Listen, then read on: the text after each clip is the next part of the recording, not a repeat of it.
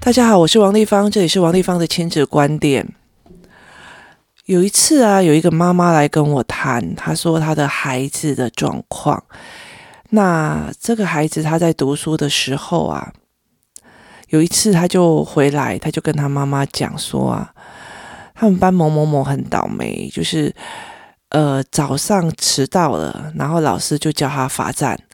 那他罚站罚罚罚罚罚罚罚了一段时间之后，老师就叫回去座位坐好的时候，他就忽然整个坐下去的时候就趴下去，老师非常的生气，就直接把他椅子桌子哦给踢开。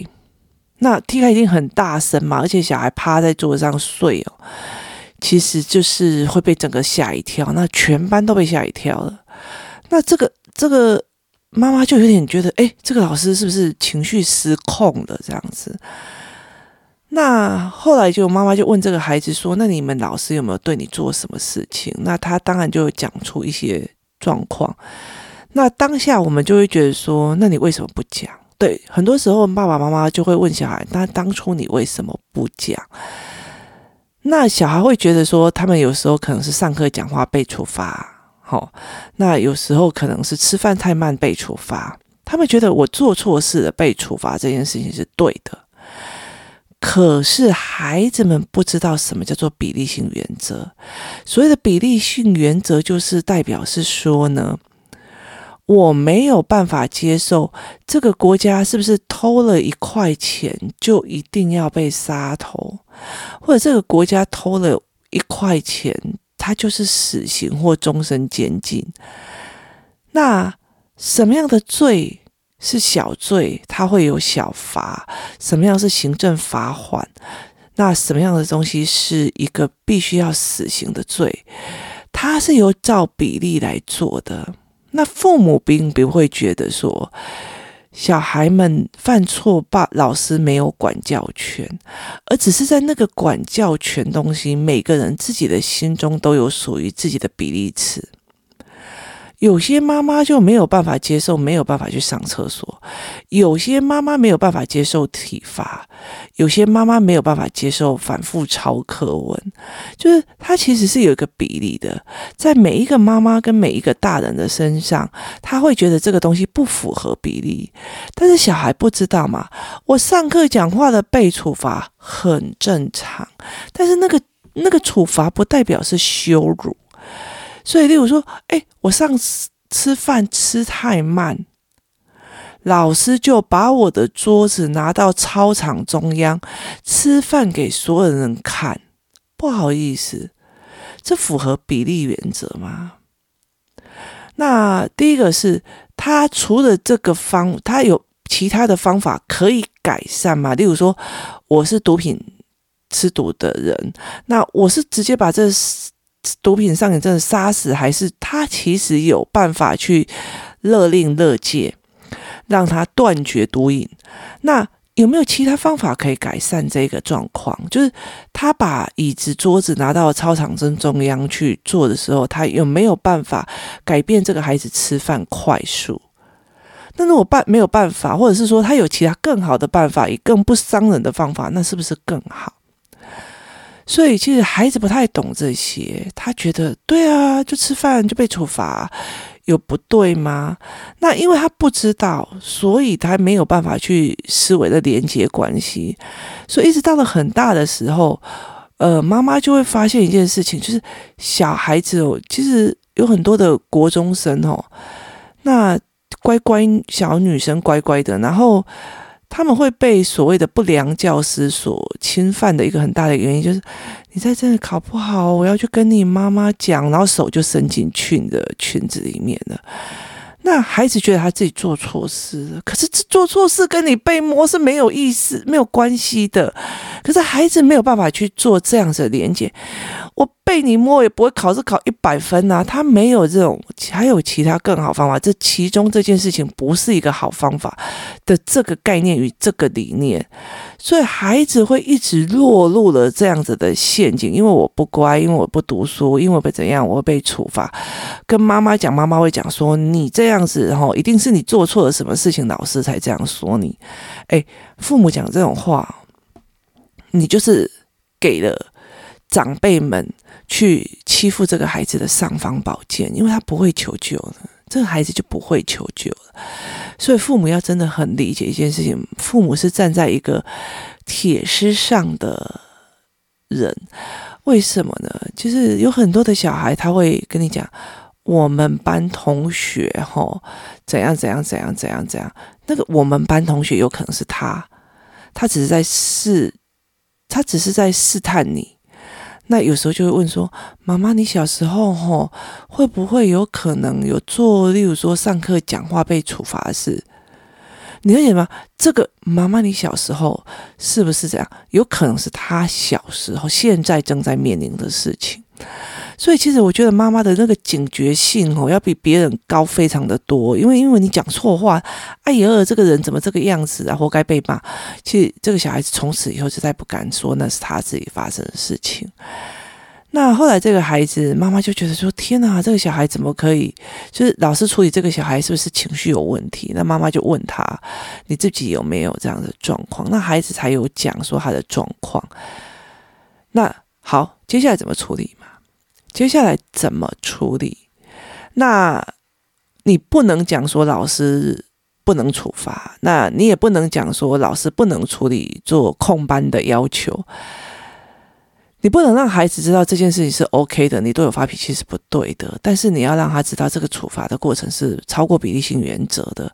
所以后来我们就做了一个教案去做什么叫做比例性原则，就是说，哎。我可以跟他们讲说，我们来做松饼或干嘛这样子。那我那时候他们就只有看到过程，例如说把牛奶加进松饼粉里面，然后搅拌这样子。我用的方法就是牛奶一滴，松饼粉两斤。你的人要松饼粉放非常的多，牛奶只有一滴，他有没有办法做的松饼？他没有办法做成松饼，也意思就是说他不符合比例性原则。所以他就没有办法达到你要的目的。那我们做的教案非常的多，都是用比例性的状况来做。那再加上因为是团体，所以你知道每个小孩就会很激动。立方体不行啦，立方体这样不够啦，你知道吗？然后他们说不够的时候，你知道我这牛奶怎么可以这样一滴？你知道？我跟你讲，我接下来倒三桶，哪里方体太多了，太多了啊！因为他们的反应是集体的，所以他们会慢慢在这集体的情绪跟因为印象里面的这教案给他非常强而有力的经验，那你才可以去跟他讲哦，原来我不符合比例性原则，不照比例也达不到要求。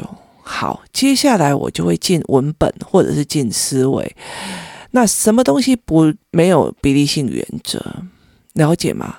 那慢慢的去让他去思维说，哦，原来早期的那个法律是没有符合比例性的，他没有去照这样子的逻辑在思维事情。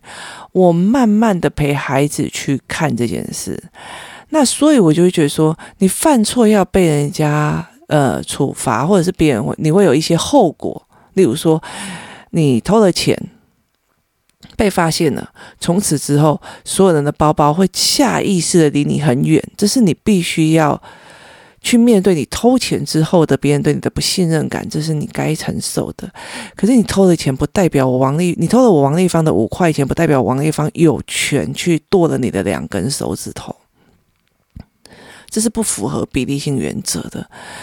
他必须慢慢的去理解这件事情，而且这件事情没有办法去协助他们完成这些思维。慢慢的，我才有办法去陪孩子去想这件事情。当孩子有这种比例性原则的时候，他回来才会跟你讲嘛。我觉得哦，那个老师的处理方式不符合比例性原则，应该还有其他的方法可以去做。那后来我其实就会跟孩子讲说，哦，原来他不知道还有其他的方法，所以他在他的能力底下只能用这样子的方法去做。那后来慢慢的孩子就会蛮理解这件事情，所以工作室一直在处理一件事情的原因，是因为这件事情的卡点在于是这个孩子觉得我有犯错就应该被处罚。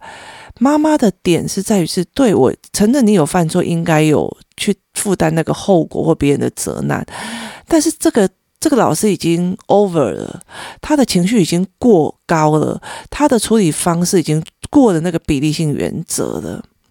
那甚至他是不按牌理出牌的，所以他没有办法接受。我不代表你只要被处罚了，你妈妈觉得不合理，我们就可以去把老师骂一份，而是这种东西你要去带孩子看什么叫做比例性原则。后来这个孩子离开了，换去别的地方的时候，同样老师也会就是针对某个孩子说：“诶，这个东西不对，那个东西不一样。”例如说你上课讲话，那老师就会诶。给你记一个点，给你记两个点。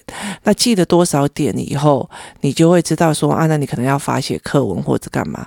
就小孩明明知道我点在哪里，然后知道我犯了哪个东西，这个老师不是情绪化，而是我们之前就已经讲好，你干扰大家的学习，接下来我们会有任何的处理方式。这就是符合比例性原则，而且是已经约定的，就是类似像说政府里面有一个法规，或者社会有一个规矩，班上有个班规，我们大家可以就是只是为了一个共同进行的方向在做，这样才可以去让小孩去学。诶，原来可以有两个两边的方法，至少这个老师他并不是忽然情绪起来就直接把你桌子给砸了这样子的方式在处理事情。所以小孩必须去理解，原来这世界上处理事情是依照比例性原则的。那他也比较有理解的方式去看这些事情，而不是觉得说，所以有很多的小孩哦，他犯了一点点小错，他怕被骂。然后就离家出走，他就不敢回家了，你知道吗？结果导致他不敢回家之后，可能就流浪在公园啊，然后被性侵啊，或者是被喂毒啊，或者是怎么样这样子。所以其实小孩如果知道说这件事情没有犯到这么大的错，这件事情它其实是一个比例性原则，我回去找我爸一起面对，就反而是 OK 哦。可是，当孩子不知道这是有比例性原则的，反正我回家一定被骂，我反正我回家一定糟了糟了糟了死了，就是可能他弄坏别人的手机，糟了糟了，对方一定会来骂。那其实我们就用我们的能力存折，我用我的能力存折，我的用我的努力换了钱以后，我爸帮我先垫了钱去赔了人家的手机，这件事情就可以解决了。是不到要离家出走，你为了这个小比例，然后你离家出走了，然后结果你流浪在公园里面，那不管你是被性侵还是被做了什么不好的事情，或者是你被。就是黑帮收了或干嘛的，其实你其实付出的代价是更大的。那孩子其实没有办法去理解这件事情，那他也学习不到怎么处理他犯错之后的赔偿的事宜、和解的事宜，这个东西他就完全没有办法学到了。这反而是一个非常。比较可惜的一件事情，所以我会其实，在比较小的时候去跟很多的父母讲，比例性原则这件事情，是我工作室里面会教入学的孩子去想这件事情的，那也比较好去谈这件事情。那这个过程里面非常有趣的一件事情，有一次哦，我们去吃饭的时候，我们有一次去全家去那个桃离河岸呐、啊，就是新社那边一个非常美的。餐厅这样，那儿子点的是儿子点的是薯条，就是儿童餐。那女儿点的是炸猪排饭这样子。那儿童餐先上来的时候啊，我女儿就跟他讲说：“哎，弟弟，你可以给我吃两条薯条吗？”这样子。那弟弟就说：“我不要。”然后姐姐也没讲话嘛，因为本来你就有拒绝权。好，拒绝权这个东西是另外一个教案。那小孩就觉得 OK，我尊重你的拒绝权这样子。那等到姐姐的东西上来以后，就姐姐就讲了一句话说：“那弟弟就讲说，姐姐，我一根薯条换你一个鸡，整个炸猪排好不好？”那姐姐当然说不要。这时候爸爸就讲话：“啊，你就分他会怎样啦？”那我当然就会很不舒服。我说，为什么他一定要分？本来就是他的东西，他本来就有拒绝权啊。那不能因为他是弟弟比较小，你就一定要叫人家分给他。那你你可以说你赚的钱比较多，都分我吗？我可以去跟那些首富讲说，你谈的几块这里都要分我吗？没有这一回事嘛。那本来就是他，就算他有钱，那也是他的。那这个时候我就转头跟我儿子讲说，当初他跟你讲说，你可不可以一两给他吃两块，你不要嘛，对不对？那他当然也有权拒绝你嘛，因为你没有给他一个通融，所以你们是你已经底定了这个相处模式跟互动模式，所以姐姐会这个样子，你可以接受吗？他说我可以接受。那我就说，然后可是弟弟又讲了一句话，可是我有时候我要跟他换啊，我就说，你两。